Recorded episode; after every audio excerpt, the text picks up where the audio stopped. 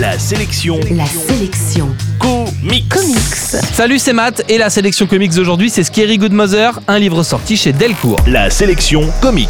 C'est le soir d'Halloween et Anna-Marie va pouvoir pour la première fois aller faire sa tournée d'Halloween sans ses parents. Elle est confiée à son cousin Jimmy et à ses copains, mais les ados veulent faire peur à la petite fille pour se débarrasser de ce pot de colle. Ils vont donc l'envoyer visiter une maison hantée dans laquelle la petite fille se serait perdue si elle n'avait pas trouvé l'aide d'une terrifiante marraine un peu sorcière et de quelques monstres pas si redoutables que ça.